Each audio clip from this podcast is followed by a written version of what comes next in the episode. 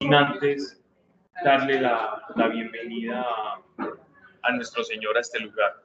Gracias a todos los que, a los que esta semana dedicaron parte de su tiempo para, para organizar la casa, para limpiarla, porque la verdad se nota y, y es, es muy gratificante saber que hay un sentido de pertenencia. Igual esto es de todos, esto no es de un grupo específico, esto es de todos, el que quiera venir acá. Esta es como, como su casa, literalmente su casa. Entonces, el ver que se recibe de esa manera, de verdad, eh, gracias, gracias por, por, tomarse ese tiempo, porque se, se ve muy bien y cada vez va tomando mejor forma. Padre, gracias. Gracias, Señor, porque, porque tú estás presente. Dios, eres tan maravilloso, Señor. Y nos convocas de diferentes lugares, cada uno en su situación personal. Y lo único que esperamos es que este espacio sea de tu agrado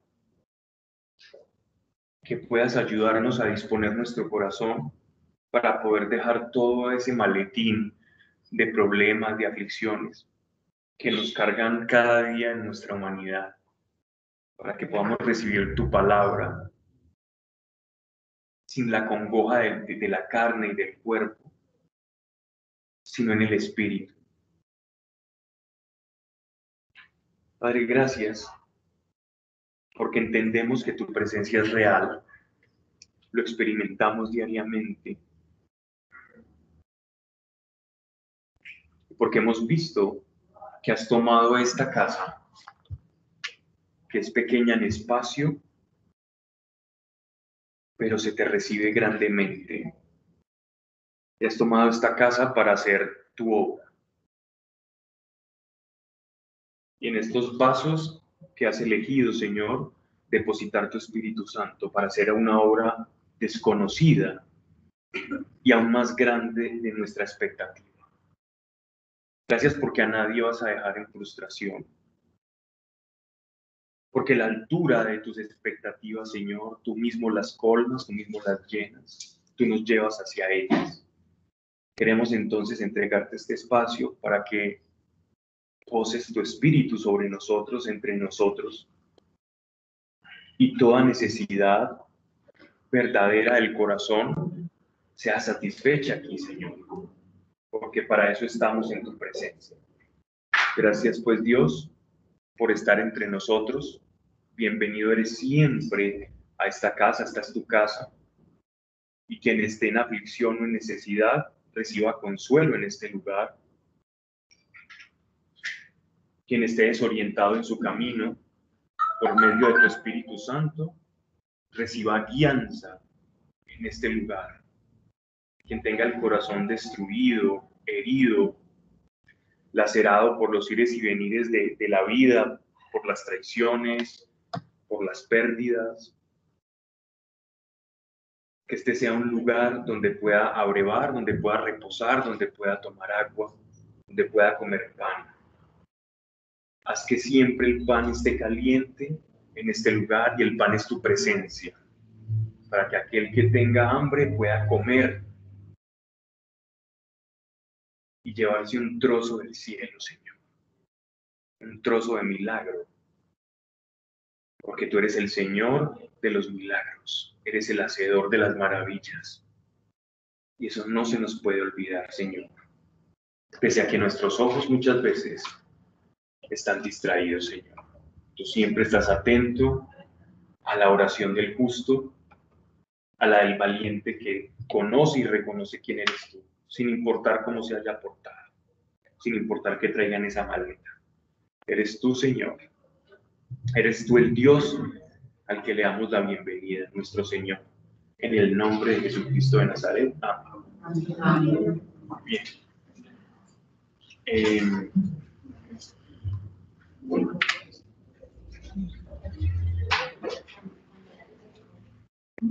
¿Qué hace, ¿Qué hace la diferencia en nuestra vida? ¿Qué es lo que hace diferente tu vida de la de otra persona? ¿Qué hace diferente tu vida como creyente de la de una persona que no camina con Dios? ¿Cuál es el ingrediente? ¿Qué es lo que te da el valor? ¿Qué es lo que te hace afrontar las cosas, rechazar algunas o afrontar situaciones de una manera diferente?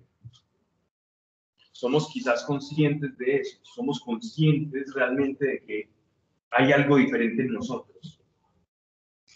Es tan fácil perdernos de sabernos diferentes. Porque pues cuando miramos al vecino, al hermano, nos vemos tan iguales en todo. Y es porque de alguna manera en la carne somos iguales. Pero si nos dejamos llevar por esa primera impresión, por esa apariencia, créanme que poco a poco vamos a rasgar menos del espíritu. En la medida en que reconozcamos la diferencia que Dios hace en nuestra vida, vamos a, a, poder manifestar esa vida interior que Dios quiere que manifestemos a los demás. Pero para eso tenemos que reconocer que somos diferentes. Y no estoy hablando de falta de humildad, estoy hablando, por lo contrario, de la verdad.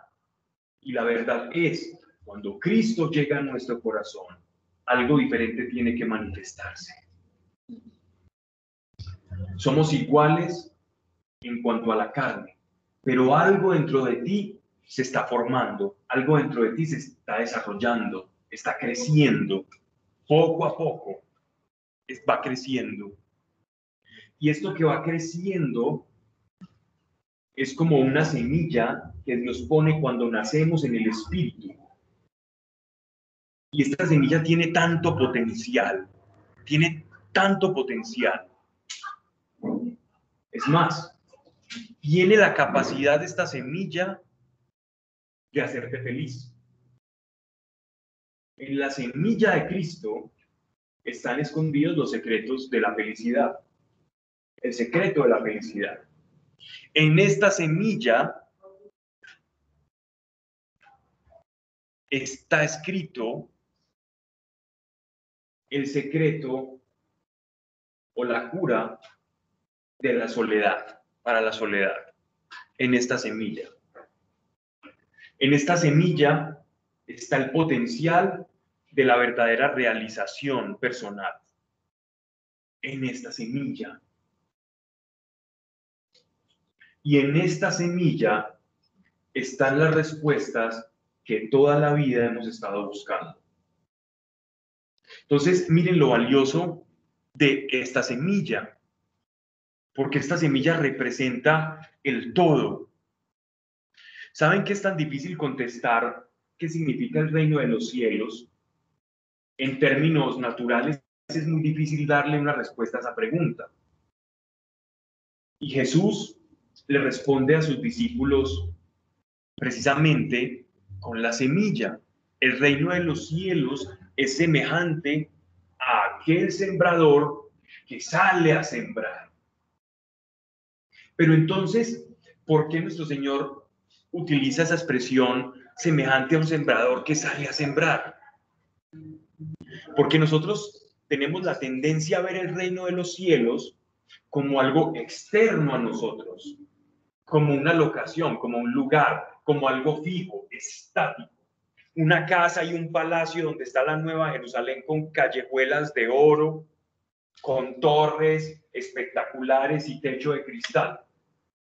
Y esa asociación natural que tenemos del cielo como un lugar, sabiendo nuestro Señor, porque Él bajó del cielo, Él es el pan que baja del cielo, que el cielo es más que un lugar, el cielo es más que un lugar, entonces se le ocurre enseñarnos a través de la parábola del sembrador. Entonces el cielo en nosotros es como una semilla, es algo que está creciendo. De hecho, el cielo está creciendo dentro de cada uno de nosotros cuando recibimos el Espíritu Santo.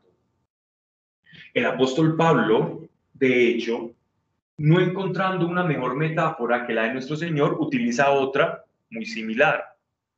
Y recuerden que él habla del Espíritu Santo asociado al huésped, es decir, asociado al creyente, nosotros como huéspedes del Espíritu.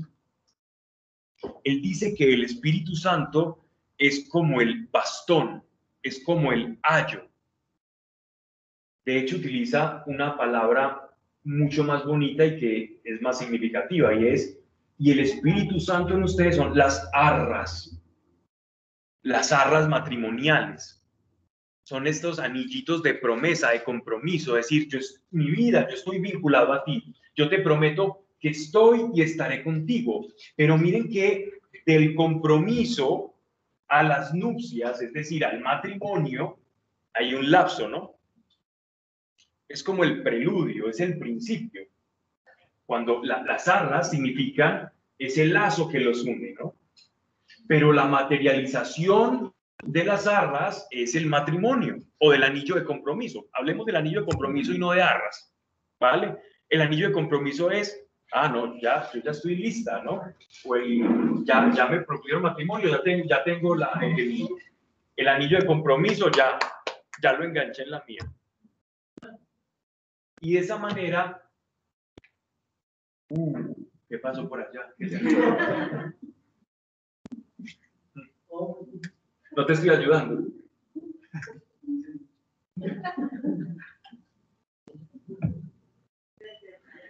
Es que no se me ocurre, no se me ocurre otra analogía. Pero el anillo, el anillo denota, denota ese compromiso, ¿verdad? O sea, es un potencial, es algo en potencia.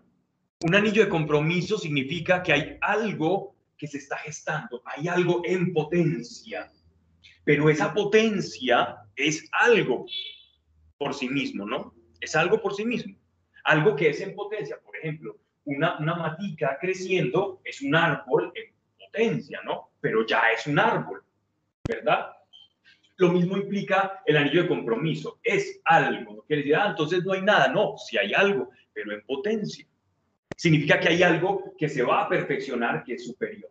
Entonces, miren el poder y la calidad de la semilla que Dios ha puesto dentro de ti. Tiene el potencial, y eso solo por decir algunas cosas, tiene el potencial de la felicidad, que es aquello que todos estamos buscando. Todos somos buscadores de la felicidad, todos. Desde el borracho hasta el asesino, desde el atracador hasta la meretriz, desde la meretriz hasta el albañil, del albañil hasta el abogado, el político al ladrón. No sé por qué asocié las dos.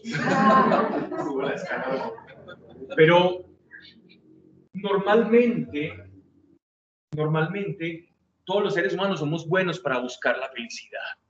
Y todos la estamos buscando. En eso todos nos parecemos.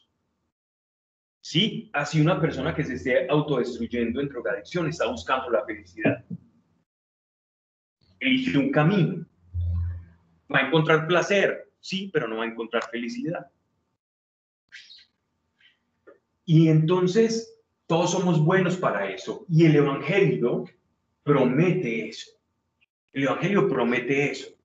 No promete que tus circunstancias externas sean perfectas pero si promete que seas feliz, si promete la felicidad.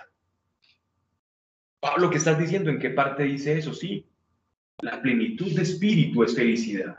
El gozo espiritual es felicidad. Cuando el apóstol Pablo dice, no os embriaguéis con vino, significa que encontró algo mejor para encontrar el placer y la felicidad que el vino.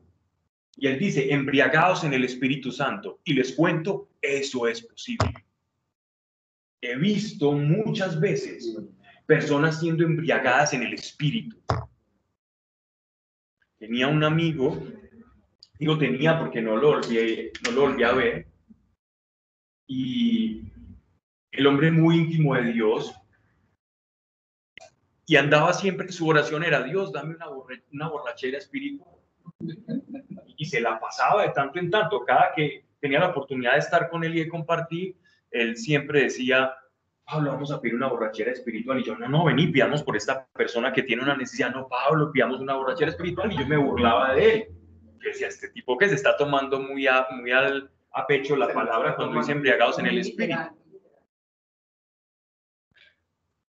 Pero, oh sorpresa, cuando de, de, pronto estábamos en, en, un lugar, en un restaurante donde, donde solíamos reunirnos a hacer oración, y, y él y, varios más que estábamos allí, yo estaba muy serio ahí escribiendo algo, unas charlas que iba a dar, y ellos ahí diciendo es que su borrachera espiritual, y decía, estos tipos ni me dejan concentrar acá con su borrachera espiritual. Cuando de, de pronto empieza una presencia a experimentarse en ese, en ese, en ese lugar, y ellos literalmente parecían borrachos, borrachos, felices, plenos, en el piso riéndose y yo sentía la presencia y entendí. Y yo después ya oraba con ellos, venga, una borrachera espiritual. esto no es para que veamos borrachera espiritual, pero, pero se da. Nos podemos, nos podemos embriagar en el espíritu. El espíritu produce una embriaguez ¿Quién, ¿Quién lo ha experimentado acá? Ah, no estamos hablando chino. No estamos hablando chino. La cambiaría. Es un estado de gozo. ¿La cambiarías por una, por una borrachera ordinaria? Se puede experimentar embriaguez espiritual. ¿Saben qué es embriaguez? ¿Por qué es embriaguez espiritual? Porque tú pierdes el control y se lo das a alguien más. Pero esta vez no se lo das al licor, sino que se lo das al espíritu. Y te liberas de todas tus cargas y de todos tus problemas. Y la vida y los problemas incluso te pueden dar risa en ese estado. Porque sabes que aquel que está contigo y lo está produciendo es más grande que los problemas que te están atormentando. Ese es el poder de esa embriaguez y es posible. Y eso no es cosa de locos, de sectarios. Eso está escrito. Embriaguez en el espíritu no es llenarse de palabra o ir a cinco cursos de teología. Eso es todo menos embriaguez. Embriaguez es tal cual significa. Entonces hay felicidad y hay placer y hay gozo en el espíritu. Caminar con el espíritu no es caminar afligido. Esa es una mala visión de lo espiritual. Una muy mala visión. Miren que por lo general solemos hacer muchas meditaciones, no me quiero perder del tema, pero, pero me llega esto, y es que ¿cuántas veces solemos meditar en, en la pasión y en el sufrimiento de nuestro Señor Jesucristo? Pues, por lo menos yo lo hago mucho y suele hacerse demasiado. De hecho, la Semana Mayor o Semana Santa es, es, un espacio de reflexión donde se medita eh, el sacrificio de nuestro Señor y se utiliza mucho, ¿no? Qué bueno que tengamos esa semana todavía de oficio y que pese a que unas personas lo utilizan para no reflexionar, todavía está. Y, pero la meditación en el sacrificio de Cristo es excesivo. Pero ojo, porque Cristo sigue crucificado o resucitó. Resucitó. Y los apóstoles son testigos de la resurrección o son testigos de la crucifixión. Es más, el único apóstol que tiene autoridad para hablar de la crucifixión fue Juan. Porque Juan estuvo presente junto a la Virgen María en la crucifixión de camino al patíbulo, al pueblo. Estuvo todo el camino. Él, él tiene autoridad para testificar, que fue testigo directo. Aquellos otros estaban escondidos muertos de miedo. Pedro dándose golpes de pecho. Juan sufriendo junto a María ver a, a, su hijo sin poder hacer nada como lo torturaban. Y los otros muertos de miedo, escondidos, porque entonces, ay Dios, acompañamos tres años a este hombre haciendo milagros y ahora será que se iba a resucitar. Entonces, de aquello que ellos vieron y escucharon, es lo que ellos testificaron. Y lo que testifican los apóstoles es su resurrección. Y nosotros somos apóstoles, en el sentido en el que somos enviados. ¿Y cómo somos testigos de su resurrección?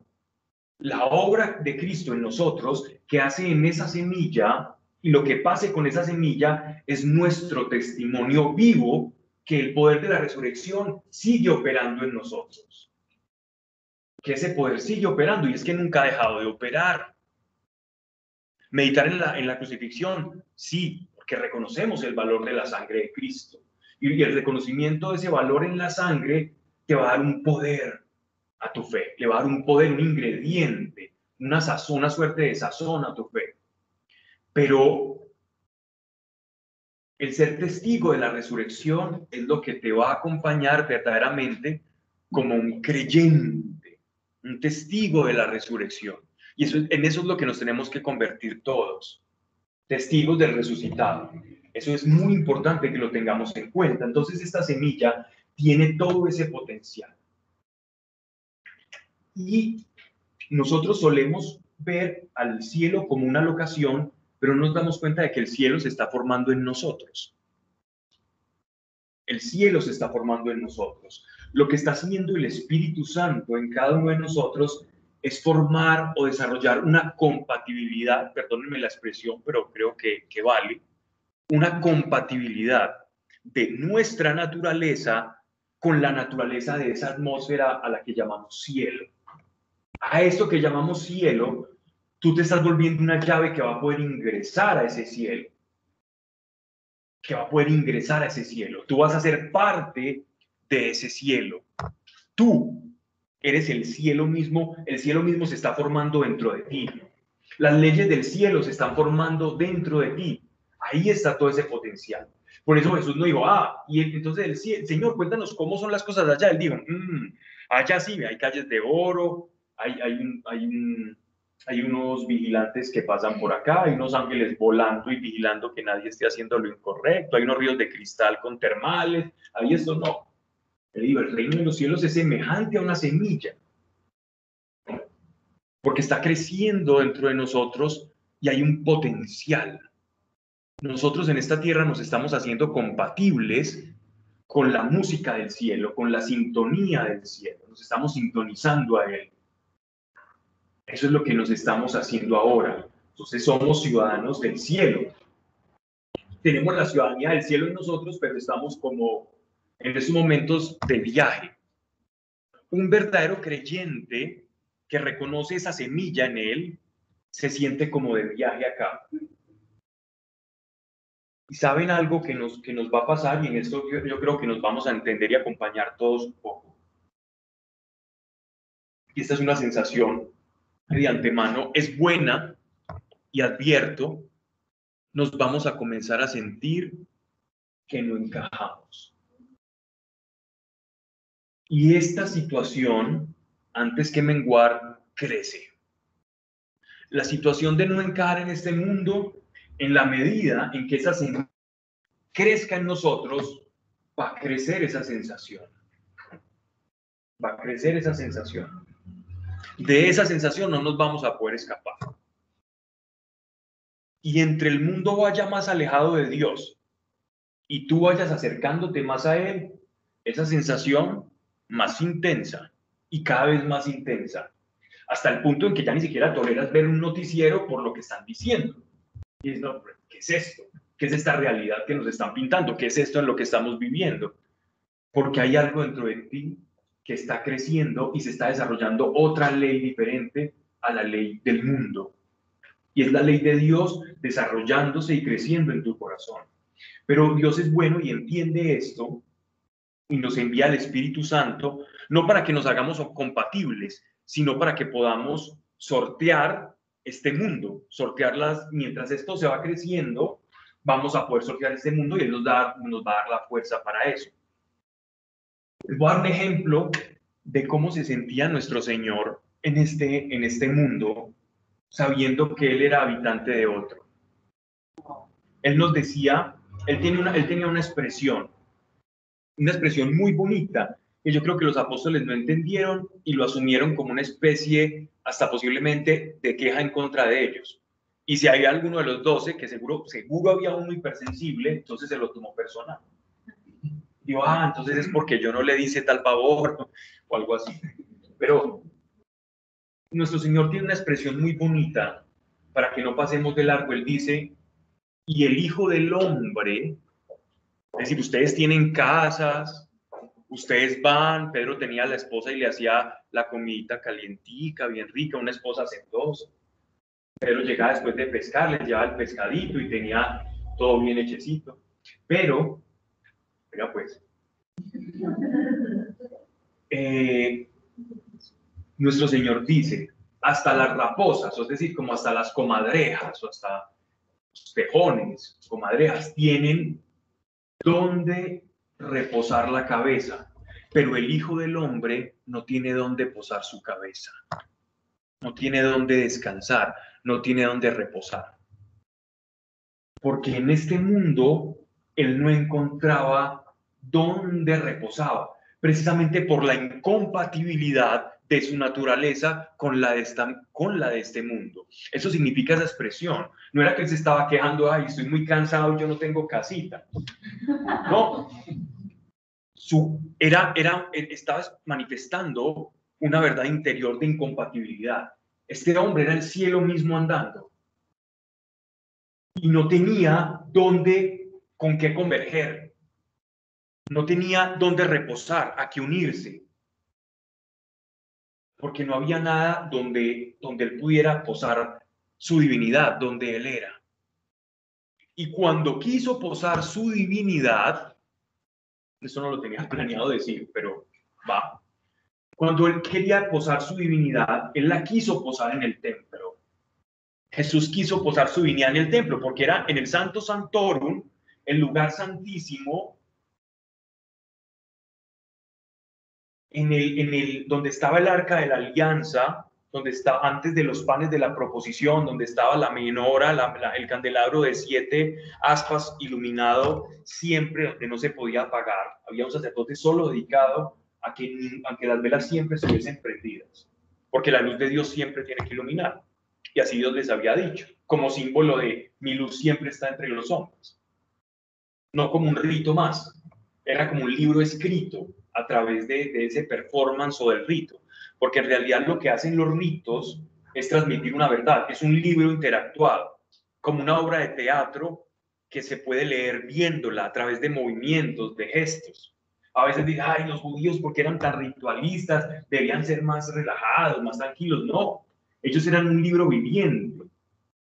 Porque se ponen a escribir, llega un rey, llega un rey y los los conquista, manda quemar todo y se pierde toda su tradición y todo el acervo de lo que Dios les había enseñado. Pero si ellos mismos se convertían en libros vivientes, y esto Dios lo sabía, transmitiendo en generación en generación los movimientos, los sacrificios y todo, entonces iban a poder trascender incluso las conquistas, las hambrunas, eh, los ires y venires de, la vida y con sus dificultades que las tuvieron. Entonces, gracias a que eran un libro, eran, eran un libro dinámico, entonces es que podemos rescatar eso. Entonces, cuando miremos todas las leyes y estemos leyendo la Biblia y nos aventuremos a leer Éxodo, Deuteronomio, Levítico, veamos que todo esto que Dios les dice a ellos como leyes perpetuas, en realidad lo que le está diciendo Dios es, ustedes son un libro viviente. Voy a hacer de ustedes un libro viviente para que los padres le transmitan a los hijos. Y de esta manera mi palabra se quede en movimientos, en cosas, en, en, algo dinámico y no simplemente estático en letra muerta. Vale, tiene sentido. Miren, entonces, que nuestro Señor quería reposar su divinidad en el templo, porque ahí era donde debía reposar la divinidad. Pero su divinidad fue incompatible con el pecado que halló en el atrio del templo. ¿Y con qué se encontró nuestro Señor en el atrio? Con ventorrillos de animales que estaban violando esa ley, esa ley dinámica. Ay, pero Jesús, ¿por qué se enojó y por qué hizo ese látigo? Y nos aparecen los libros de primera comunión, Jesús con un látigo furioso, boleando rego a diestra y siniestra. correa a todo el mundo. Pero, pero esto, tiene, ah, esto tiene un matiz mucho más profundo que eso. Él quería reposar su divinidad donde la tenía que reposar. Y se encuentra que, que el libro que Dios les mandó a escribir estaba siendo completamente violentado. Las palomas que tenían que ser, eh, sin, tenían que ser sin heridas, sin mancha, sin defectos, que no estuvieran laceradas, o los corderos vendían los malos, los lacerados, los enfermitos, los tulliditos. Y al ver toda esa incongruencia, recordemos que la ira de Dios, lo que llamamos ira de Dios, no es un enojo como el humano. La ira de Dios no es un enojo como el humano, sino que es el producto de su naturaleza chocando con una naturaleza desviada. Y entonces, cuando una naturaleza desviada choca con una naturaleza pura, se produce una fricción. Y no teniendo palabra el agiógrafo, el autor sagrado de, la Biblia, entonces él le llama ira de Dios a eso, porque le, tocaría explicar. Entonces Dios, la incompatibilidad de su naturaleza, nos dice la ira de Dios. Entonces la incompatibilidad de la naturaleza del Señor que iba a reposar en su templo, porque Él es el Señor del templo, y se encuentra con una cuna de ladrones, esas naturalezas chocando producen lo que dice en los evangelios, el celo por tu casa me consume, que es un salmo del rey David. Notan entonces cómo, cómo todo esto va teniendo completo sentido. Entonces, saquémonos de la cabeza un Dios airado, un Dios bravo, no. Más bien busquemos ser compatibles con su naturaleza para que descubramos esa plenitud. Pero eso se hace teniendo en cuenta esa semilla que nosotros tenemos. Eres consciente de esa semilla. Eres consciente de esa semilla. ¿Cómo estamos cuidando esa semilla? ¿Cómo estás cuidando ese potencial? Esa semilla tiene tanto valor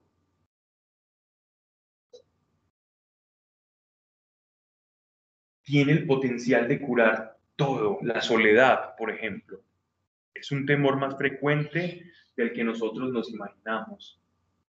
A veces pensamos, no, el temor a la muerte, el temor a tal cosa, no, el temor a la soledad es tan, tan arraigado en nuestra sociedad, tan arraigado. Y en esta semilla está el potencial para quitarte ese temor por si te estás sintiendo solo o sola, ahí está todo ese potencial. ¿Mm? Eh. Entender el crecimiento del, cielo dentro de nosotros es como esa conciencia revelada de Jesucristo cuando o sea, como cuando yo voy reconociendo más de Cristo en mí, pero no como, no como un simple entendimiento, sino que esa conciencia se va revelando en mi espíritu y cada día voy sintiendo como esa, esa certeza, esa seguridad de que, de que Él mora en mí y de que cada día como que toma más control de mis seres. Es como... E, esa, lo que estás diciendo es, es la forma de hacerme consciente de esa semilla, pero el hecho de que sea el cielo en potencia es que nosotros, voy a decir la palabra vamos, porque es que no tengo otra palabra, pero ¿quién va al cielo? El que su naturaleza es compatible con la del cielo. Entonces, lo que hace esa semilla es hacerte compatible con la naturaleza celestial, con la naturaleza de Dios. Por eso es que el cielo crece literalmente dentro de ti, porque te haces parte de él, parte de ese cielo. Eh, se podría decir que el cielo es una condición del espíritu y también es una suerte de locación, pero, eh, pero eso es como para no complicarnos con, con el tiempo, con las leyes del tiempo, ¿cierto? Pero pero tú haces parte, tú eres la llave para entrar en el cielo, tú eres la llave que te, que te permite entrar al cielo, pero, pero es por, por la naturaleza de Cristo que crece dentro de ti, ¿no? A ver, no es que seamos nosotros, no. Esa es la semilla que es de su naturaleza, es su simiente. Ya lo dice Pablo, por la simiente de Adán, el hombre cayó, por la simiente de uno, muchos pecamos. Más, por el Hijo de Dios, que es otra semilla, la semilla de Adán es la semilla de corrupción, es la semilla de pecado, es la semilla que nos tiene en este dilema. Pero la semilla de Jesús es el Espíritu Santo. Por eso el Espíritu Santo es derramado en Pentecostés. El Espíritu Santo es la semilla de Dios. Nosotros somos el terreno. El Espíritu Santo germina dentro de nosotros y produce el cielo. Por eso son las arras. Es el cielo en potencia, es de todo lo que estamos hablando. Esto, esto, es, esto es tan bonito, pero es que aquí nos, nos, nos volvemos muy espirituales, pero van pasando los días, de pronto mañana otro poquito, pero van pasando los días y a nosotros se nos olvida esa condición. Tenemos una inercia para olvidarnos de nuestra naturaleza tan grande. Para resolver los problemas, volvemos a nuestros antiguos patrones de comportamiento. ¿Cómo solucionaba yo los problemas antes? Y tengo un problema y poco a poco intento y voy cayendo en esa misma, en esa misma eh, actitud. Se nos olvida, se nos olvida eso. Eso que quiero hablarles hoy es más que todo como un despertador, como un reloj despertador. Esta charla, este preámbulo, ¿cómo le dices tú, María? Tenías otra palabra más, más chic.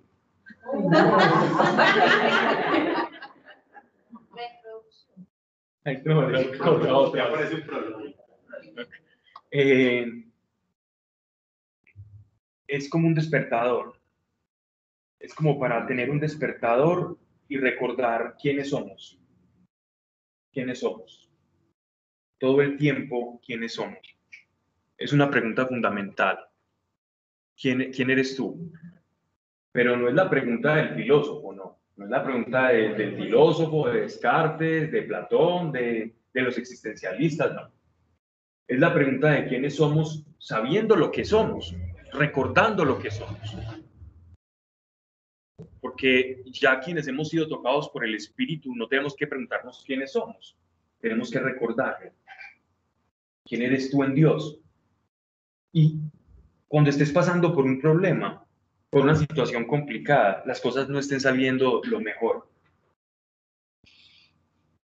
pregunta, ¿quién soy yo? Si no tienes la respuesta, yo te puedo dar algunas.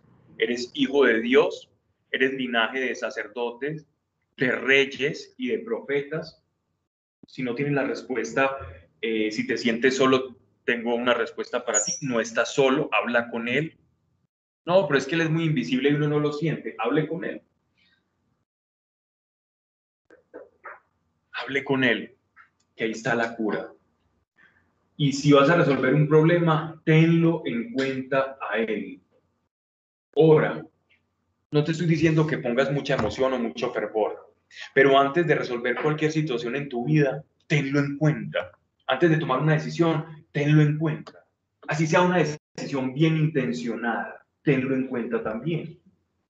Tenlo en cuenta en tus tristezas, pero por favor, tenlo en cuenta en tus alegrías.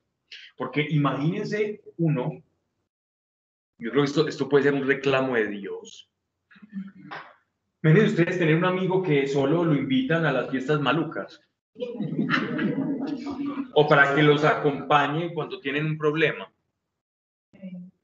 Él dice, yo sí soy tu amigo.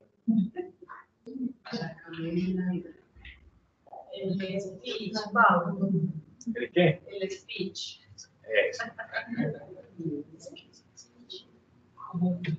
Ah, pero cuando yo te parte del día a día, pues diría, como que lo llevo para todos lados, porque yo no lo llevo Ese es el ideal. Pero sabes, Pablo, a veces se nos olvida. Eso es lo que es de esa manera empieza Apocalipsis. Y tengo contra ti que has olvidado el primer amor. Ya no produces las primeras obras las primeras obras producto de ese conocimiento que tenías conmigo. Eso habla bien de ti, significa, si lo es tan natural, significa que andamos en el primer amor. Y conservarlo es la tarea. Miren, solo seamos honestos. ¿Cuántas veces compartimos nuestra felicidad con Dios? ¿O algo bueno que vamos a hacer tomamos en cuenta a Dios? ¿O solo lo tomamos en cuenta para las cosas complejas, difíciles o para nuestras angustias? El Dios bombero, ¿no? Es, es lo más normal. Así, así hemos sido enseñados. Así hemos sido enseñados. Pero Dios quiere ser el Dios de las afugias y el Dios de las alegrías. El Dios de las cosas simplonas, sencillas y cotidianas, como qué te vas a poner, qué te vas a desayunar. Dios, ¿a usted te gusta este, este deporte? ¿Alguien le ha preguntado? Dios, ¿a usted te gusta el fútbol? Dios, ¿te gusta el fútbol? Dios, ¿te gusta eso? ¿O es demasiado carnal?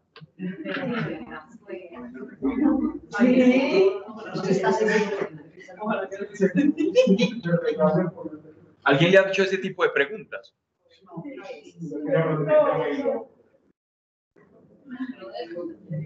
Preguntarle esas cosas, esas cosas que parecen tontas a Dios, van a traer las respuestas más sabias, más engrandecedoras de la vida. Que preguntarle, Señor, cómo era el Edén, cómo es la naturaleza del tiempo y el espacio.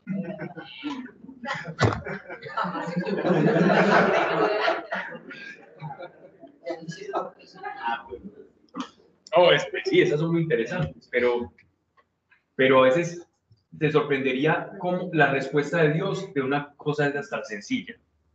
Te cambia la vida por completo y la forma en la que lo ves y lo vives.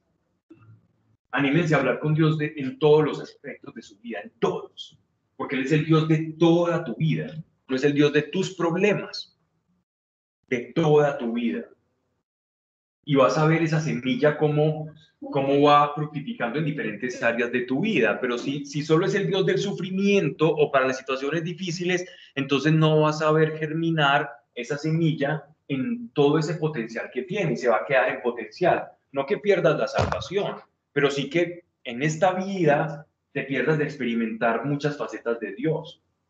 Y aquel que experimenta una nueva faceta de Dios, créeme que la va a querer compartir yo no he visto la primera persona que experimenta algo verdadero con Dios y no quiera compartirlo.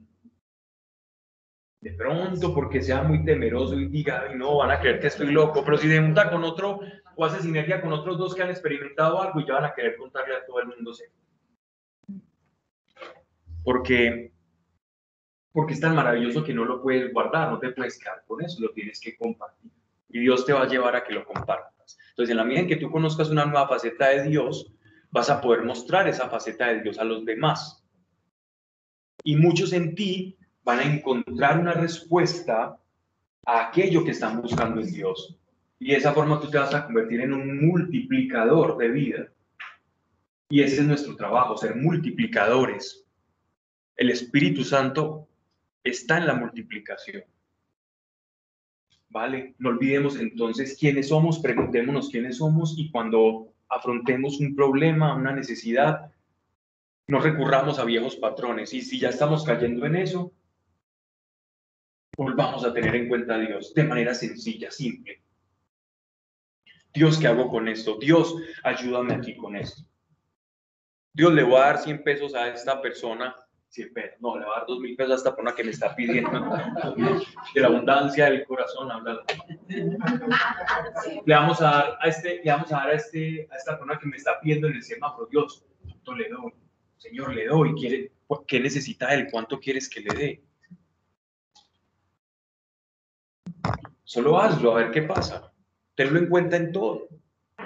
Él tiene un oído muy grande. Si le cabemos en la Dice que en la comisura de, de las manos, en las líneas prácticamente de las manos acá, dice que cabe todo el mundo. Ahora imagínense de qué tamaño tiene la oreja, él escucha todo. Él nos puede escuchar a todos. Nadie se escapa, nadie.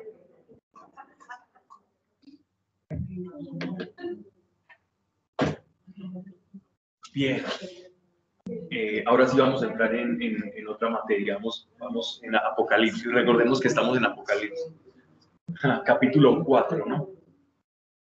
Vamos a empezar el 5. Ah, 5, no, vamos para el 6 ya. Cinco. Para el Cinco, cinco. cinco. Tienes el monitor. Ah, pues. 5 no, ya lo escuché, ¿no? Solo que hablo, habla, habla suave. No se, no se hace notar y eso es importante, ¿cierto? Se tapa la cara. Bueno, dice,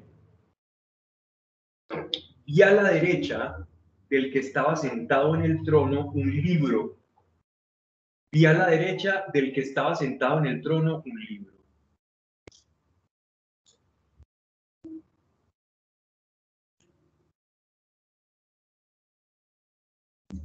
Según eh, las tradiciones judaicas,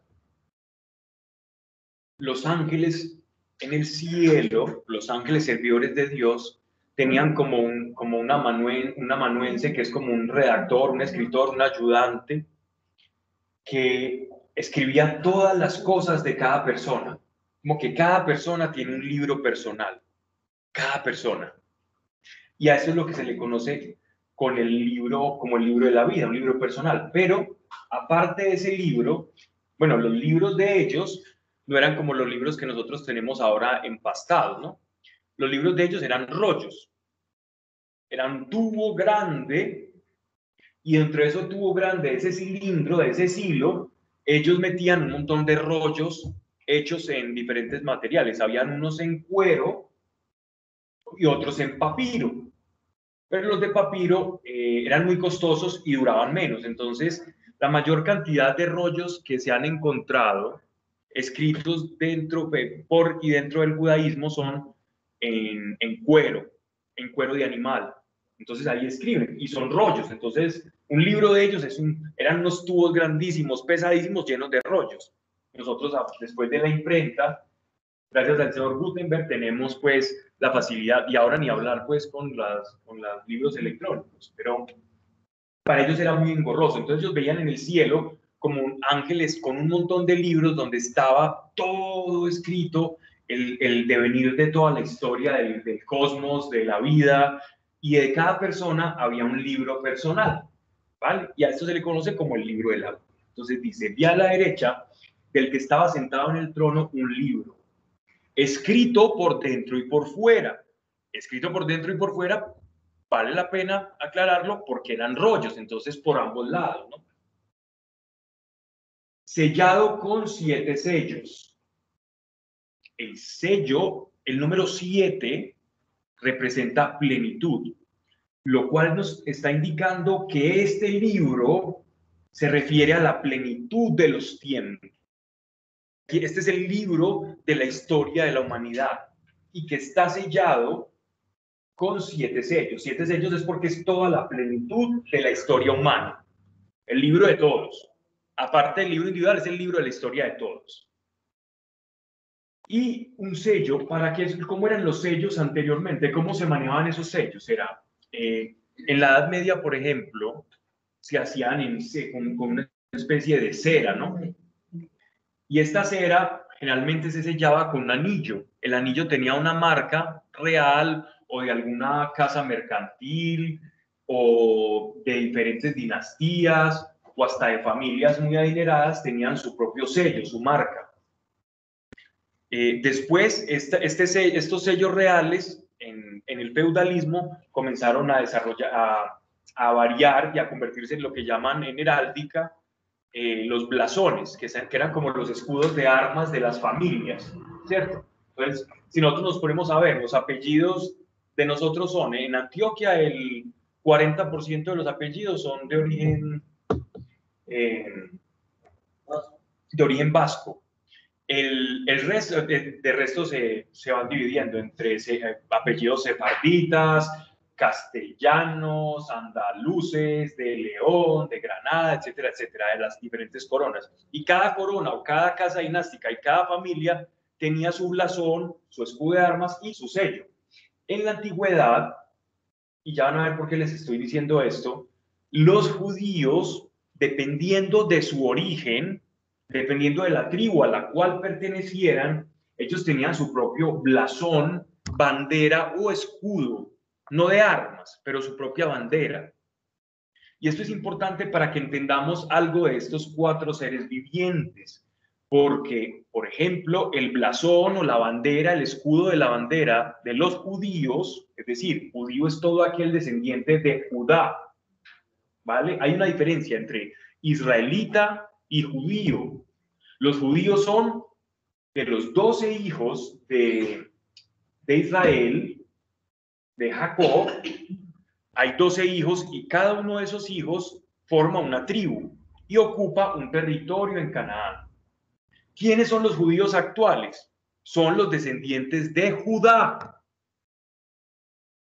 Pero después de Nabucodonosor, 600 años antes de Cristo, cuando ellos eh, terminan de invadir a, Israel y los asirios eh, con anterioridad, las, las restantes 10 tribus, excepto unos de Leví y Judá, esas 10 tribus se esparcieron por todo el mundo viajaron a España, viajaron a África, África subsahariana, es decir, al norte de África donde está Marruecos, Argelia, eh, toda esta parte que queda muy cerca de la península ibérica, por el Sahara, el Sahara, el desierto del Sahara. Otros emigraron, hay pruebas, pero no me voy a meter con esto todavía, pero hay pruebas arqueológicas de que viajaron a América eh, del Sur antes de que llegara Colón y también a Norteamérica. Y hay hallazgos arqueológicos que muestran escrituras hebreas en determinados asentamientos eh, cherokee, por. Y son cosas extrañas y quedan como le llaman en arqueología, pues los arqueólogos entusiastas los OPAR o partes fuera del tiempo, fuera de, de la narrativa tradicional. También en un libro muy bonito para el que lo pueda conseguir, todavía se consigue, se llama El Paisa y sus orígenes, es un libro escrito por un arqueólogo, el mejor arqueólogo que ha parido esta tierra antioqueña, y en ese libro, en este libro, él, durante toda, toda su vida de, arqueólogo, él, él saca una tesis de cómo verdaderamente los españoles aquí llegaron sabiendo lo que iban a encontrar porque ya tenían datos de lo que iban a encontrar acá, ¿cierto? Y, y unas narraciones que están en, creo que están en, en Sevilla, en lo del museo, en un museo que llama el Museo de las Indias o algo así, que estaba ya, Crónicas de las Indias, en un museo sevillano, perdón, donde hay unas narraciones de un fraile que cuenta cómo se encontró con unos hombres acá, con un supuesto cacique con nombre hebreo con nombre hebreo y que habían y sembrando con sembrados de, de plantas que no crecían normalmente acá, sino que las trajeron de otro lado.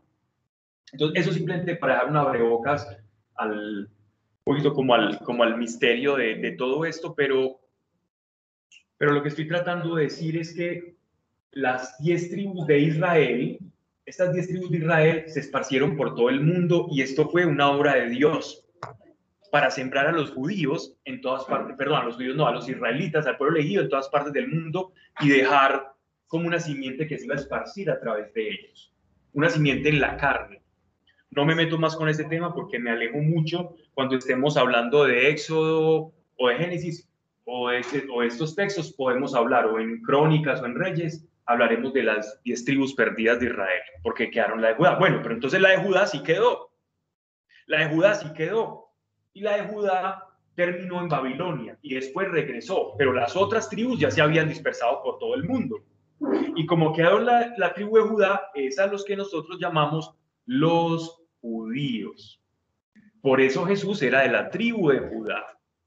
Bueno, también habían quedado unos de, de la tribu de Benjamín, pero Jesús era, o que se consideraban de la tribu de Benjamín, o algunos que, judíos que podían rastrear sus orígenes, porque habían quedado en las cercanías. Por ejemplo, el apóstol Pablo argumentaba que él venía de la tribu de Benjamín, porque podría rastrear sus orígenes a esa tribu, ya que estaba en, una, en un lugar cercano a Israel.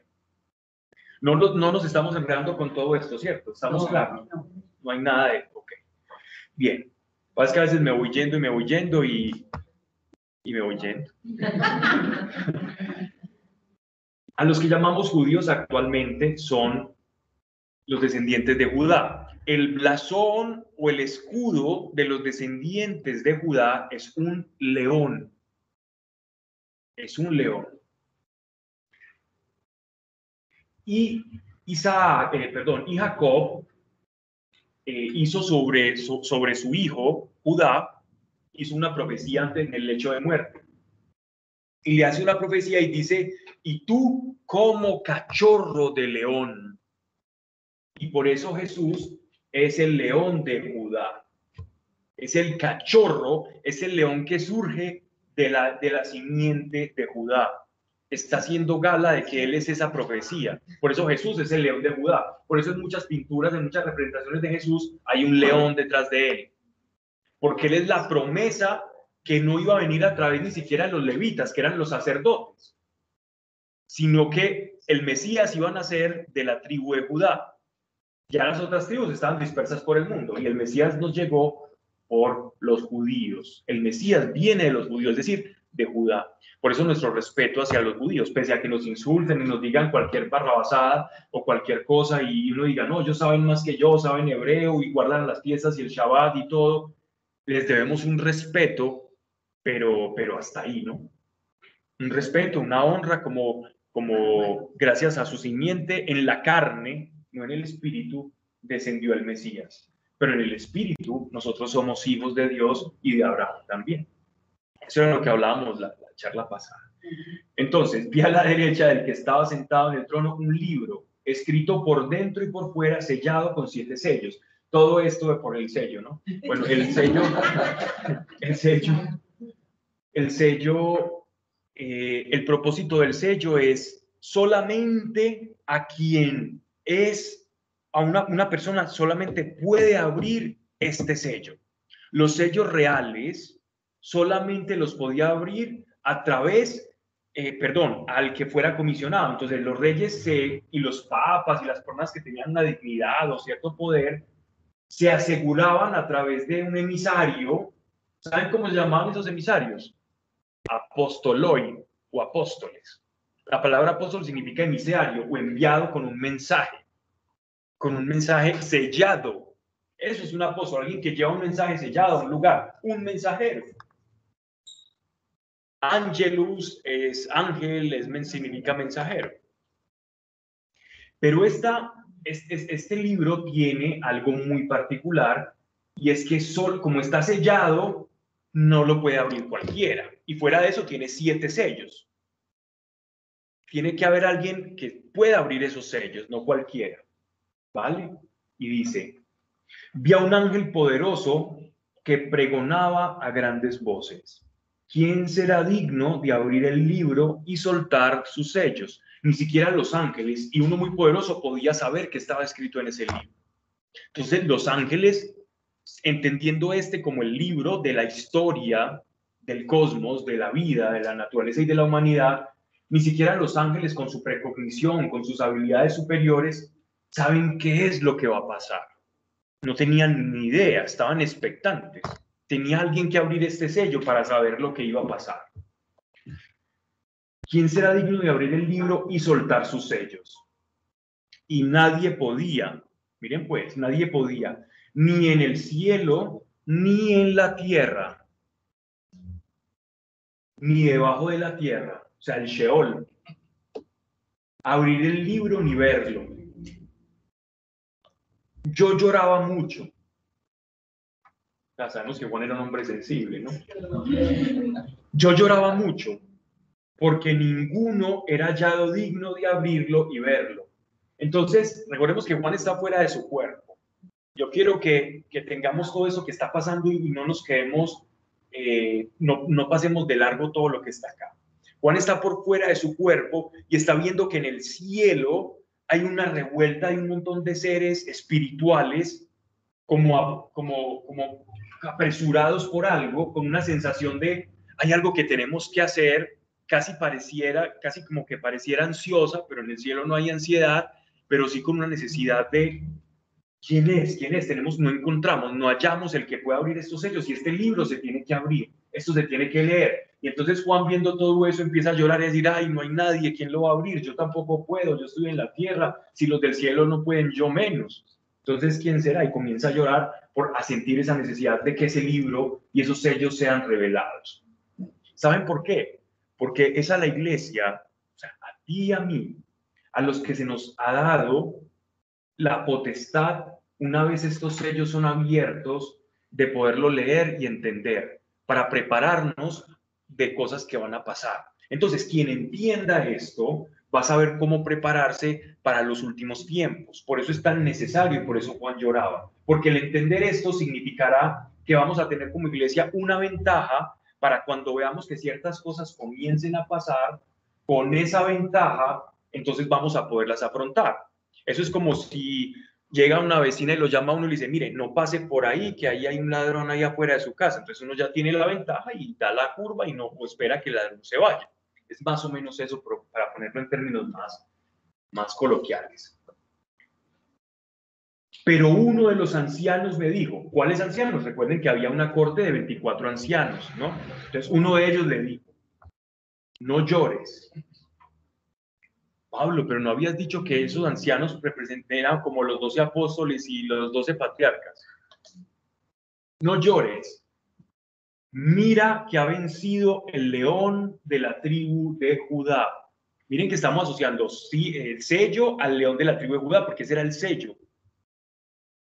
Mira que ha vencido el león de la tribu de Judá. La raíz de David. Raíz de David es el retoño de David, porque por la carne Jesús es descendiente de David para abrir el libro y sus siete sellos. Es obvio que se están refiriendo a nuestro Señor Jesucristo. Vi en medio del trono y de los cuatro vivientes, águila, toro, humano y león. Muy bien.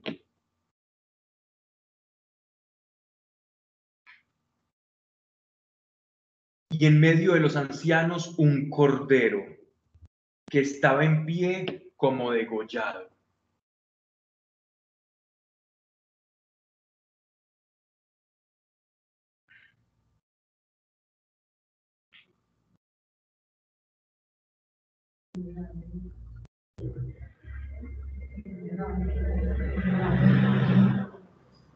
Inmolado es lo mismo. Ese es cordero degollado. Wow. Eh, los, los cuatro seres vivientes representan eh, formas en las que Dios actúa. El toro es la fuerza con la que Dios actúa. Es la fuerza, es el poder manifiesto de Dios. Y tendrán fuerzas como la del búfalo. El búfalo también, hablaremos de las tribus de más adelante y ya si, si algo traeremos una, una imagen y yo se la paso a Claudia para la próxima charla, donde podamos ver los blasones o las banderas de las tribus de Israel y cómo, por ejemplo, hay una bandera que es un león, hay otra bandera que es un toro y hay otra bandera que es una serpiente, que es la de Dan, pero que a nosotros nos llega actualmente como la forma de una serpiente, pero en realidad eh, la forma antigua es un águila transportando una serpiente, que sería la que representa O sea, los seres vivientes están también asociados un poco a las representaciones de, de, las tribus, pero, pero más allá de y a los cuatro puntos cardinales. Sin embargo, eh, están más estrechamente relacionados estos misteriosos seres vivientes con la forma en la que Dios se mueve, porque el trono de Dios es un trono que se mueve no es un trono estático donde hay seres vivientes, no, es un trono que se va moviendo con él. Entonces estos seres participan de la naturaleza de Dios y se manifiestan conforme a una faceta de Dios. Entonces el león es la realeza de Dios. El león representa la realeza de Dios. Tenemos un Dios real, es un Dios rey, es el rey de reyes, señor de señores, ¿no? El Melech, el rey de reyes. Eh, eh, tenemos el águila que representa la omnisciencia de Dios, cada uno lleno de ojos, que lo ve todo, la omnisciencia, la capacidad de trascender el tiempo, el espacio, de saber todos los acontecimientos antes de que ocurran. su capacidad de visión. Por otro lado, también tenemos el humano, porque fuimos hechos a imagen y semejanza de Él. El humano representa el amor y el corazón de Dios.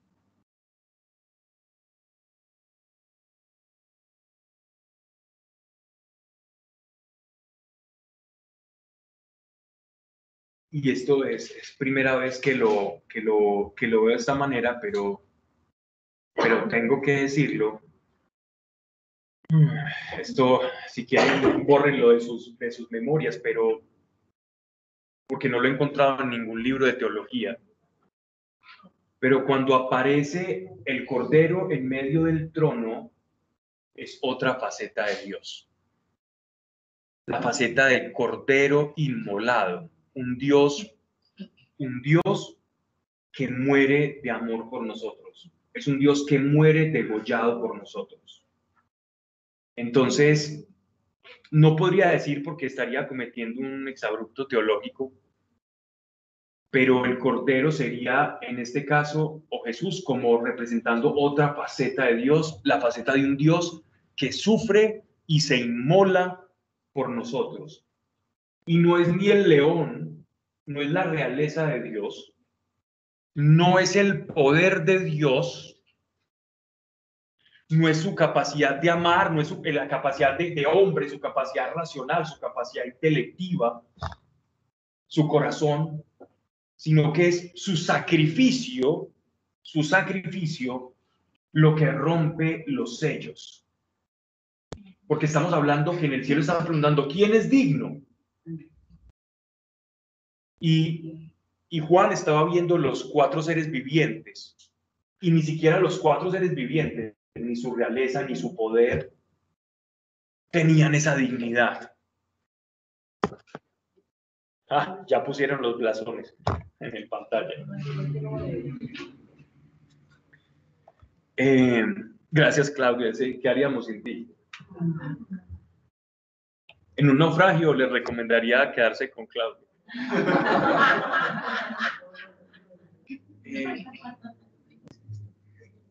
miren, entonces, mm, esta faceta de Dios no la conocía el cielo. El cielo ni siquiera conocía esa faceta de Dios. Para los ángeles y para los seres celestiales fue un completo misterio, una completa asombro ver a Jesucristo morir en la cruz. Tan fue sorprendente su muerte que incluso el mismo demonio, el mismo Satán, estaba completamente sin saber qué era lo que estaba pasando. No sabía si tentarlo o intentarlo matar. No sabía si seducir a todos para que lo matara. Pero haciendo eso iba a cumplir el propósito. no se escapó ni siquiera los planes siniestros de Satán, del adversario, para la redención de nuestro Señor. Entonces sigamos, porque aquí me, aquí me voy quedando y se me van llegando más imágenes. Y no quiero de pronto decir algo que no es, pero, pero era una expresión personal que quería dar a conocer. Dice, vi en medio del trono y de los cuatro vivientes, en medio, en medio, en la mitad, no en cualquier lugar. Y en medio del ancianos un cordero que estaba en pie como degollado que tenía siete cuernos y siete ojos. El cuerno, no, no se imaginen un monstruo. Tenía, no significa necesariamente que era como lleno de, de cuernitos, sino tenía era que estaban a su lado en la imagen que él estaba viendo. Un cuerno representa autoridad y poder. El cuerno representa eso. Dice, y siete ojos, que son los siete espíritus de Dios. ¿Quién posee los siete espíritus de Dios según Isaías? Jesucristo. Enviados a toda la tierra. Vino y tomó el libro de la diestra del que estaba sentado en el trono. O sea, de Jesús. La faceta de Cordero de Dios. Miren aquí cómo hay una relación completamente juxtapuesta o interrelacionada, interconectada entre Padre, Hijo y Espíritu Santo. donde Jesús está sentado a la derecha del trono, pero Él es el mismo Cordero de Dios, que es una expresión del Padre, el Cordero degollado. El que tiene el libro es el mismo que es el que es una expresión del Padre. Así que Dios le revela al mundo a través del Mesías una nueva faceta de su naturaleza. Y es la, la, la, naturaleza del amor que llega hasta sacrificarlo todo, que es su propia vida, su propio cuerpo. Esa faceta de Dios ni siquiera la conocían los ángeles, fue una sorpresa para ellos. Y esa es la que le dio autoridad sobre todas las potestades demoníacas. Esa naturaleza y ese, ese, esa sangre fue la que vertida en el patíbulo fue la que le dio autoridad sobre todas las cosas de la tierra. No que Dios no la tuviera, sino que esa faceta es como que, aun teniéndola, se la ganó. Mira, te voy a dar el título de abogado, no tienes que estudiar nada, y va y se lo gana. Y va y estudia todos los días, algo así. Guardando las proporciones, obviamente. Ah, vino y tomó el libro de la diestra del que estaba sentado en el trono, y cuando lo hubo tomado, los cuatro vivientes y los veinticuatro ancianos cayeron delante del Cordero. Cayeron delante del Cordero. esa faceta de Dios, esa faceta de Dios conmocionó el cielo. La faceta de un Dios haciéndose hombre y yendo a la cruz, hizo caer de rodillas el cielo. Hizo caer de rodillas el cielo. Después de estar en rodillas, dice, teniendo cada uno su cítara, la cítara es como una, como un arpa, como una especie de arpa pequeña. A veces también había las, las que estaban aquí, primero que son pequeñitas, porque eran cítaras personales. esta era la que tocaba el, el rey David es un instrumento de cuerda muy bonito, similar al arpa. Teniendo cada uno su cítara y copas de oro llenas de perfumes. Copas de oro llenas de perfumes. ¿Saben qué son esas copas? Ya lo deben de estar leyendo. Que son las oraciones de los santos.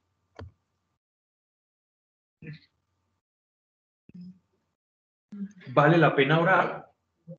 Sí. Cuando tú oras, estás llenando la copa de un ángel. Estás llenando la copa para que un ángel pueda vertir y actuar. Toda oración vale. Toda oración es escuchada. Escuchada. La respuesta de la oración viene en la medida, no de la fe, pero también viene en la medida de la voluntad de Dios. Pero toda oración es escuchada, toda, toda oración es escuchada. Entre más oremos, más copas estamos llenando. Entre más copas estemos llenando, pues más actividad angélica vamos a tener alrededor. Dice, verso 9, cantaron un cántico nuevo. ¿Por qué un cántico nuevo? Porque descubrieron una faceta de Dios que no conocían. que decía, miren lo que decía este cántico tan precioso, digno eres de tomar el libro y abrir sus sellos, porque fuiste degollado y con tu sangre has comprado para Dios hombres de toda tribu, lengua, pueblo y nación.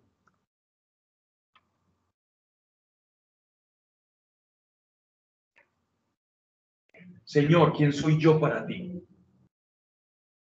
Eso me lleva a mí a hacerme esa pregunta. Señor, ¿quién soy yo para ti? Y Dios te dice, eres alguien por el que yo pagué un precio muy alto. Eres alguien por el que yo pagué un precio muy alto. Y las cosas valen por lo que uno esté dispuesto a pagar. Y si Él estuvo dispuesto a pagar su vida, piensa cómo te considera Él. Solo piénsalo un momento. ¿Cómo te considera el Señor? Ah, no, pues que Pablo eso lo hizo con todo el mundo. Pues así que gracias, que eso lo hubiera hecho por mí, así me sentiría más especial. Pablo no por porque a veces dice que, que así no tiene la copa. Porque está distraído. Está callado en el sentido en cómo uno espera que él le hable.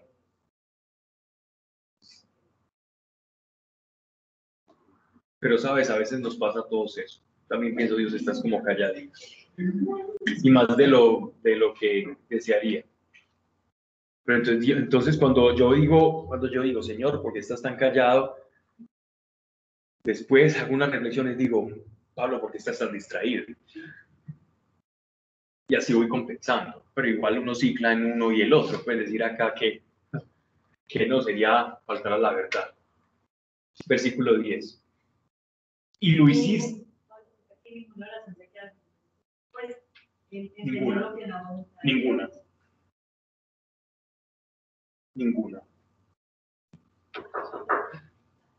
Acuérdate que Dios dice sí, también dice no, o también dice sí, pero ahora no. Y ambas, y las tres son respuesta. No conforme a los deseos, pero cuando pedimos conforme a los caprichos, eh, difícilmente vamos a hallar respuesta. La respuesta será un no. Y a veces un silencio es un no.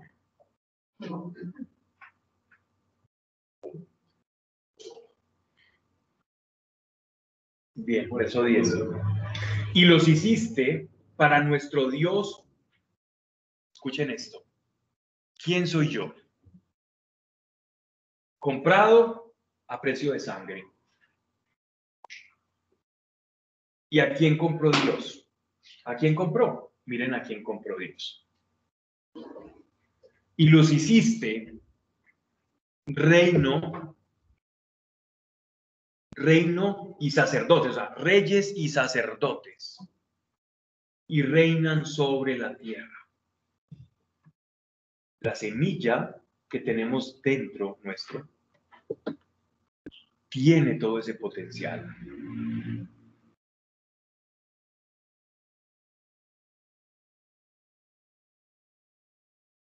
Porque olvidamos tan fácil, ¿no? Verso 11.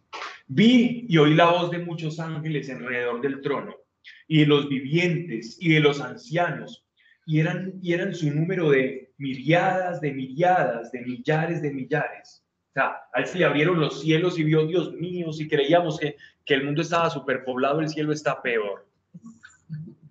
Esto está lleno de seres angelicales que cuando descubrieron el poder del Cordero y esa nueva faceta del Señor, salieron desesperados a cantar y a cantar un cántico nuevo.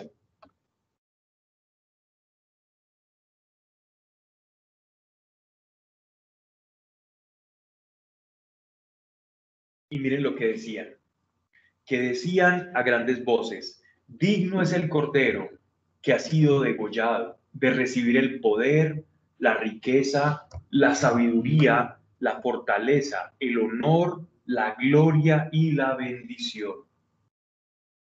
Y todas las criaturas que existen en el cielo y sobre la tierra y debajo de la tierra y en el mar y en todo cuanto hay en ellos, oí que decían, toda la tierra haciendo un cántico al unísono.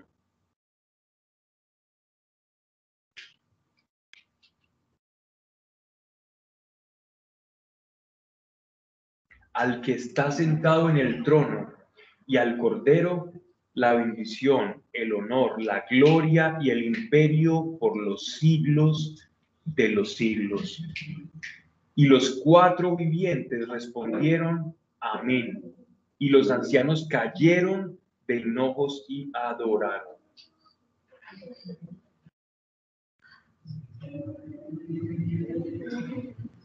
Dios a través de su Hijo nos descubre su faceta más gloriosa. A través de su sacrificio nos descubre la faceta más gloriosa que conmovió al cielo. Y esto es, esta es una revelación preciosa.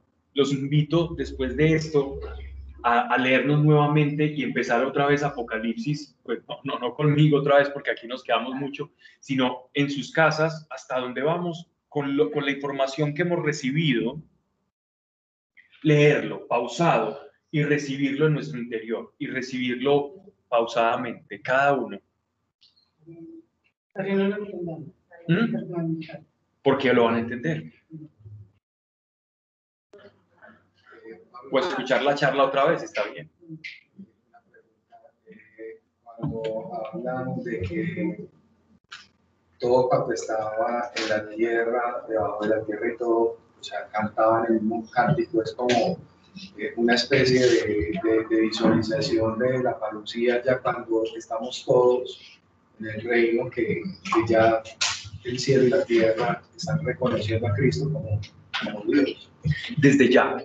Eso, eso, eso, desde, desde que Cristo, eh, desde que Cristo fue glorificado, los únicos que no lo reconocieron fueron los seres humanos y los suyos la creación, los animales, la materia, las rocas, el reino mineral, el reino vegetal, todo lo reconoce como su creador y su Señor.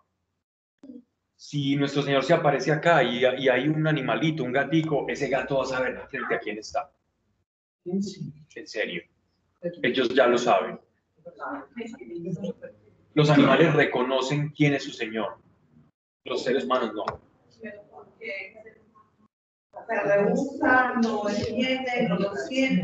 Por el potencial y por el don tan grande que perdió. Porque siendo la criatura más semejante al Creador, tenía el potencial de ser la que más se alejase de él. O la que más cerca estuviese.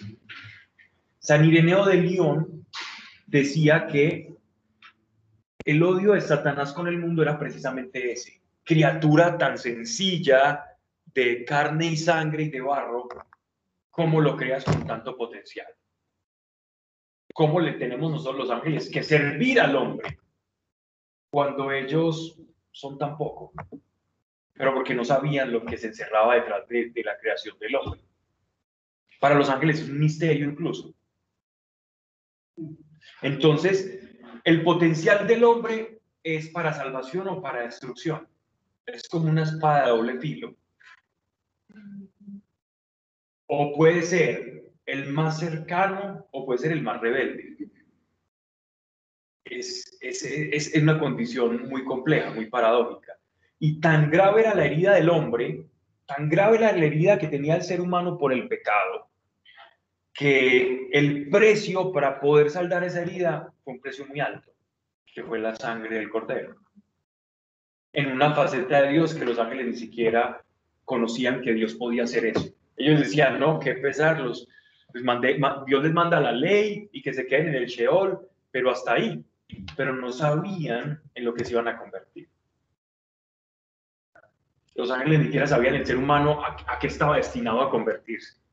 Y ese es el, y ese es el odio de los demonios. Y por eso engañan y te dicen, ah, tú eres esto, tú no eres importante para Dios es la única forma que tienen, es seducir tu mente para que te alejes más de Dios y no te acerques al plan glorioso que tiene para ti. Muy bien. Tú me estabas hablando, ¿eras tú cierto? Sí. Bien. ¿Queda un poquito claro? Ok, vale. Sigamos entonces. Ah. Entonces toda la creación reconoce, y eso es un himno de la creación. Pero llegará un día en que incluso los demonios caigan de rodillas, todos, y los incrédulos ante el Cordero. Y toda rodilla se doblará, se doblará. Y no se doblará porque Dios nos obligue. Cuando veamos y la verdad se destape de quién es Dios, de quiénes somos nosotros y la verdad que nos ha sido oculta, tras el velo de la ignorancia y el pecado se nos ha arrebatado, nuestras rodillas solas, por voluntad propia, así como los seres vivientes, siendo lo que son, cayeron postrados ante el Cordero. Y los ancianos, estando una, persona, seres que participan en, en la gloria de Dios en su trono, ven al Cordero y se postran, es porque no vamos a poder otra cosa más que decir Dios gracias. Y va a ser un acto natural, sea de quien sea. Y el que diga no quiero decir gracias, aunque, eso va a caer. Y va a decir gracias, con rabia, pero va a decir gracias. No sé cómo hacer eso, pero toda rodilla se va a doblar. Bien, vamos al capítulo 6. Ah, no, perdón. Ah, sí, sí, capítulo 6. Listo, entonces, primero tenemos una visión. Juan está fuera del cuerpo.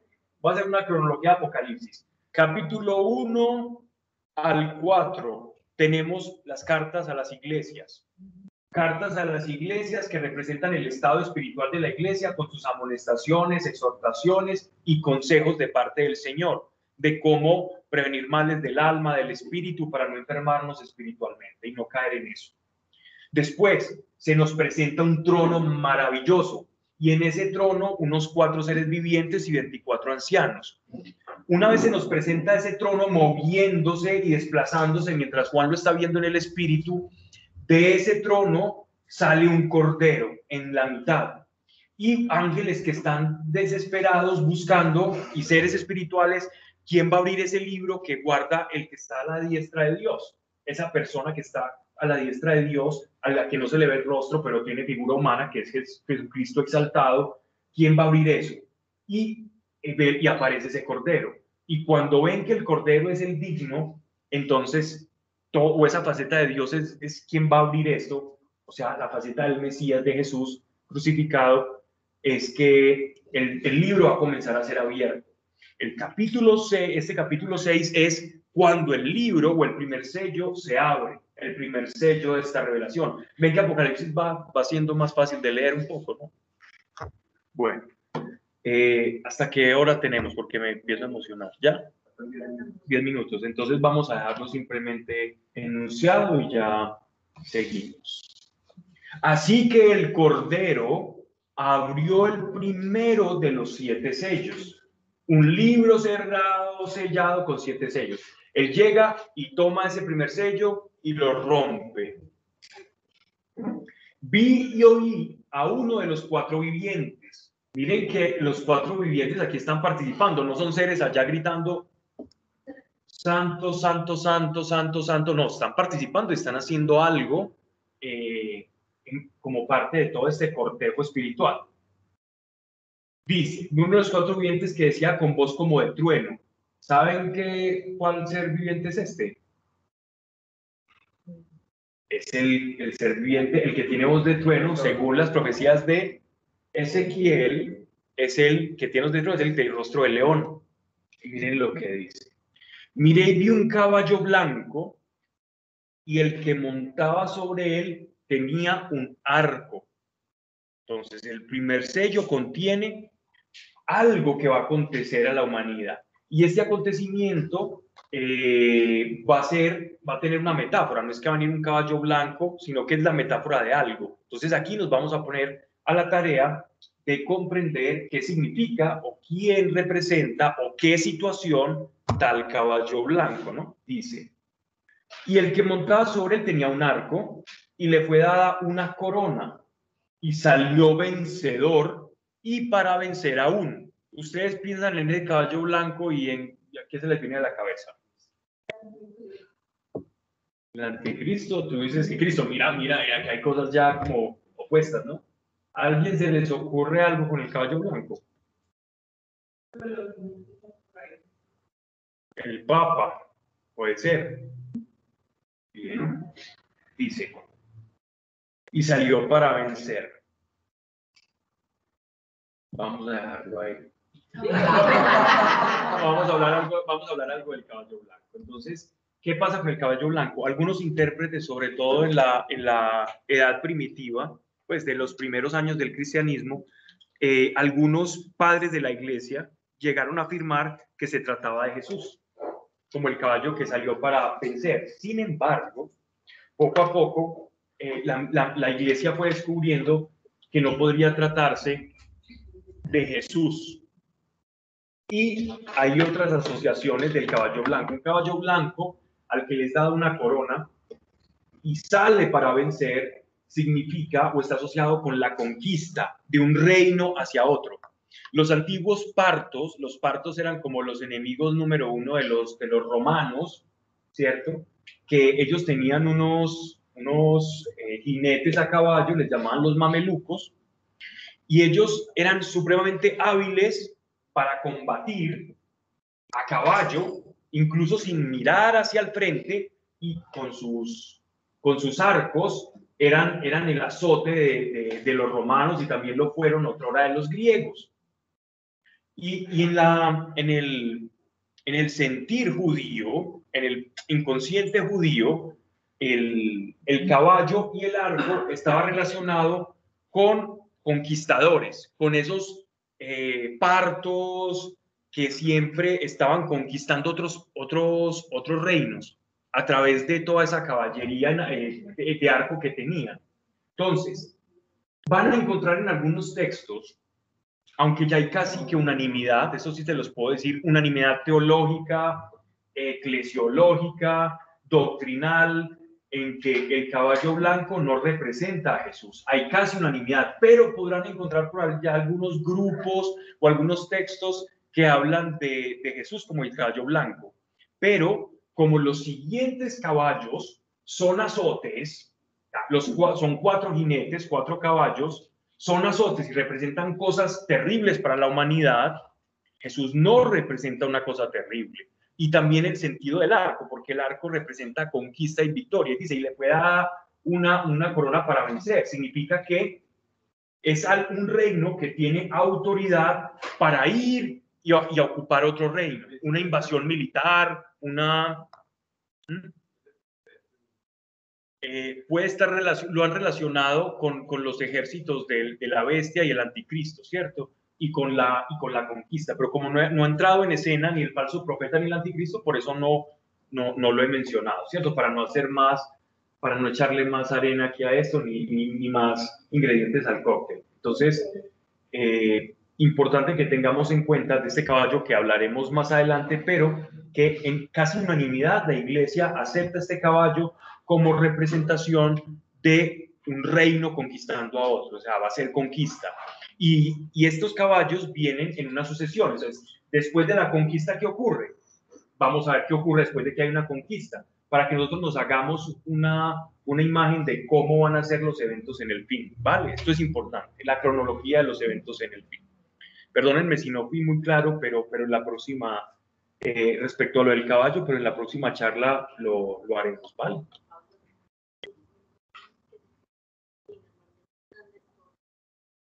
Ok, y por algo específico, ¿no? Padre, gracias Señor por cada persona y cada corazón. Tú conoces cada necesidad, cada aflicción. Señor, revélanos el poder de tu sacrificio en nuestra vida, Señor, revélanos ese poder, revélanos. lo sé que nuestra vida cambiaría por completo nuestra vida cambiaría por completo.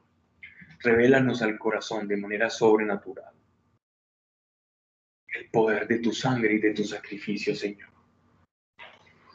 Para que no nos sintamos más alejados de ti o que no nos escuchas o que estás en otro lugar tan distante y podamos comprender que esa sangre nos ha acercado y zanjó la deuda que teníamos de naturaleza contigo, Señor. Y que ahora por esa sangre somos compatibles, Señor. Yo te doy gracias por eso, en el nombre de Jesús. Gracias por, por Lina, por esta chica que nos está escuchando. Un toque tuyo es suficiente para ella y conforme sea su necesidad, Dios, sea tu espíritu actuando en el nombre de Jesucristo de Nazaret. Ven Espíritu Santo, ven a este lugar y llévanos en paz a cada uno de nosotros. Amén. Y amén.